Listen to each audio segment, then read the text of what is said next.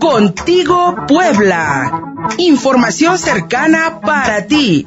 Entrevistas, crónicas, reportajes, tu voz. Contigo Puebla. Información para tu bienestar. Conduce Luis Fernando Soto. Contigo Puebla.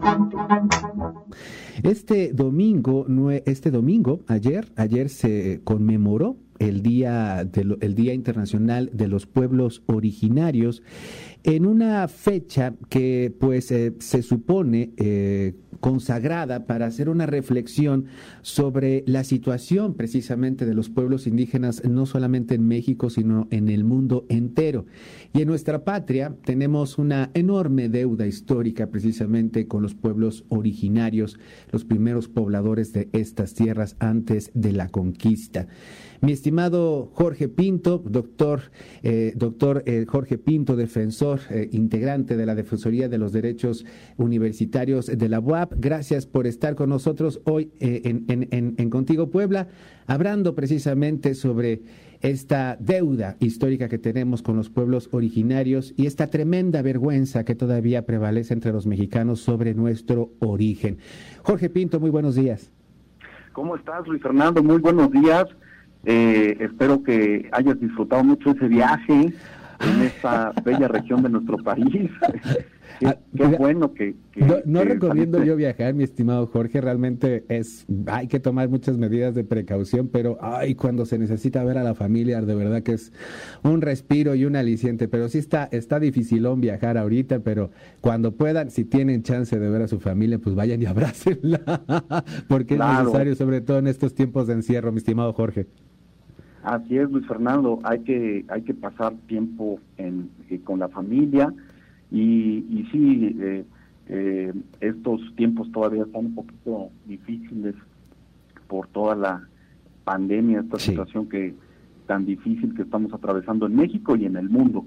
Y como tú bien lo dices, así es, el día de ayer, 9 de agosto, se conmemoró el Día Internacional de los Pueblos Originarios, eh, y, dentro de esta conmemoración, pues eh, se esperaba que hubiera pronunciamientos, como en otras conmemoraciones también que lamentablemente todos esos pronunciamientos y esas, eh, esas, esos arranques de políticas públicas para mejorar las condiciones de los grupos vulnerables, de establecer alguna estrategia para atender todos estos problemas focalizados que hay en nuestro país, pues estuvieron ausentes, estuvieron ausentes y eh, sí es preocupante porque nuestros pueblos originarios están siendo eh, lastimados de manera recurrente, eh, no están visibles, tenemos muchos problemas, la sociedad mexicana tiene muchos problemas, la sociedad poblana tiene muchos problemas,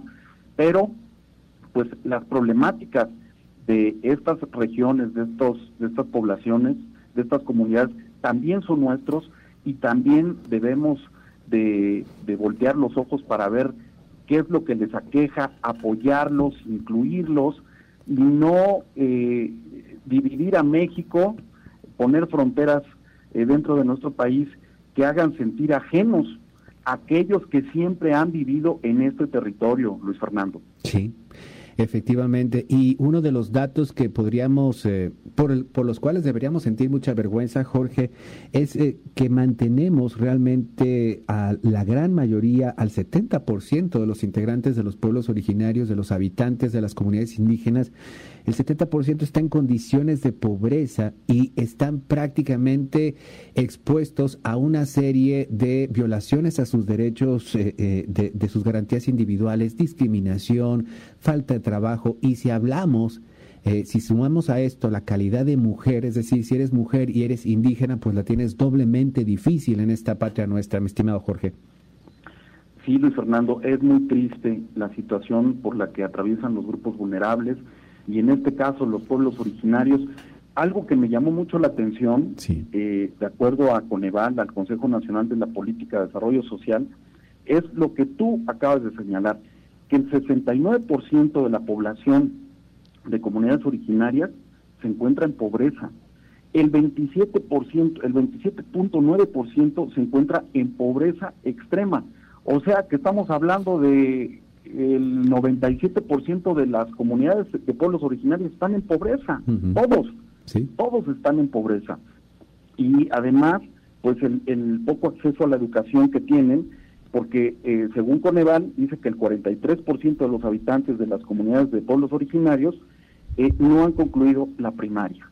Y eso, bueno, pues son cifras que considero nos aproximan, pero que no son esas cifras certeras que nos den eh, de manera muy clara el panorama por el que están atravesando estas comunidades, estos pueblos originarios que merecen todo nuestro respeto, que debemos rescatar todas esas tradiciones, toda esa cultura que tienen, que nos enriquece, que nos da esa identidad a nosotros.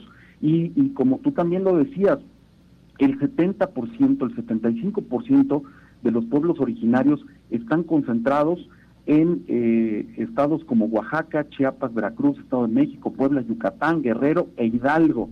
Entonces, esto, de acuerdo al Atlas de, pueblos de los pueblos indígenas, esto nos da un panorama de cómo se tienen que focalizar pues las políticas, las estrategias, las medidas eh, por parte de los órganos de gobierno para poder eh, atender las necesidades que tienen. Sin embargo, pues están bien olvidados.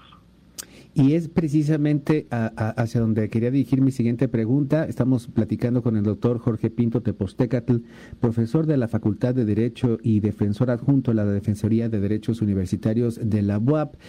¿Qué hay que hacer para poder, qué tiene que hacer el gobierno, qué tenemos que hacer como sociedad para poder este, saldar esta deuda histórica? Hablas en tu columna del Sol de Puebla de las demandas de pluriculturalidad de este país que no reconocemos, mi estimado Jorge, pareceremos, hay una necesidad por eh, homogeneizar a esta sociedad en el consumo, en el individualismo y no reconocer, como bien decías, toda las, la, la, tradición, el color, el arte que, que, hemos heredado de los pueblos originarios. ¿Qué se tiene que hacer como gobierno y como sociedad para saldar esta deuda? Luis Fer, pues eh, sin, digo, sin lugar a dudas hay muchísimas cosas que se tienen que hacer. Y algo que no puse en la columna que se publicó el día de ayer y que es muy importante que posiblemente en eh, columnas posteriores vamos a tener que abordar, pero algo que se tiene que hacer es, eh, se tiene que crear un organismo, una defensoría de los derechos eh, de los derechos de, los pueblos originarios, pero también del patrimonio cultural de los pueblos. Eh, es necesario crear un organismo que los defienda. Algo que, fíjate que cuando eh, andamos de paseo, visitando algunas comunidades, y algo que, que me he encontrado platicando con personas de los pueblos, es que llegan, llegan personas a ofrecerles proyectos de proyectos productivos o a, realizar, a, proponerles que ellos, eh, estas personas sean los puentes para comercializar las artesanías y todo lo que realizan en las comunidades originarias y ser los intermediarios y, poder ofrecerlos a, en diferentes puntos de venta en el país, incluso les dicen que hasta en el extranjero. Sin embargo, eh, estas personas sacan provecho indebido de eh, las personas de los pueblos originarios que no conocen eh, el derecho, que no conocen eh, temas fiscales y sacan provecho para poder robarles los productos, las artesanías, lo que tienen para poder subsistir. Y pues estas personas se enriquecen algunos y también hay otra situación que ocurre en las comunidades y que muchos nos damos cuenta, es cómo llegan las empresas transnacionales o algunas nacionales y cómo eh, llegan a, extraer los recursos minerales o esa riqueza que tienen en las comunidades. Sin que nadie les diga nada, eh, están detonando explosivos para poder extraer minerales, hay inconformidad en las comunidades, pero nadie hace nada. Entonces, considero que una una medida importante, algo importante es que se cree esta Defensoría de los Derechos y el, perdón, y el patrimonio cultural de los pueblos originarios, entendiéndose por patrimonio cultural, según la UNESCO, abarcan los lugares de interés histórico, eh, cultural, hasta los sitios y, paisajes naturales, los bienes culturales y el patrimonio inmaterial. Es importante que se cree esta, esta defensoría. Pero además, pues se tiene que hacer accesible la justicia, porque es sumamente complicada, a pesar de que haya leyes que reconozcan eh, las lenguas maternas como eh, una lengua que es eh, jurídicamente aceptable dentro de nuestro país, pues hay muchas, muchas desigualdades en la parte de la justicia. Y también es importante crear escuelas, universidades que puedan atender la demanda de lo que en las comunidades existen y se pueda ofertar académicamente programas que le permitan pues tener ese crecimiento a todas las a todos los jóvenes que viven en las comunidades. Y algo bien importante Luis Fer eh, la educación básica en este momento que es tan problemática y la media superior pues se tiene que ser hacer más accesible. La televisión ya lo anunció el presidente de la república pues ya hay un acuerdo para que las televisoras puedan hacer llegar la educación pero tú sabes que en muchas comunidades no llega la señal de televisión y creo que la radio sería un elemento importante para poder, eh, eh, para que pueda permear en las comunidades. Y bueno, pues crear esa gran infraestructura de Internet que se necesita en todo el país para que todos los niños puedan acceder, pero no solamente darles la infraestructura, sino también apoyarles con dispositivos para que puedan tener esa educación a distancia que los mexicanos necesitamos con mucha urgencia porque nos estamos rezagando en esta pandemia de manera exponencial. Efectivamente, Jorge Pinto, y lamentablemente yo creo que de los sectores de la población que sentirán más esta crisis por el COVID-19, que sufrirán más rezagos y más retrasos en su calidad de vida, sin duda alguna serán los pueblos originarios.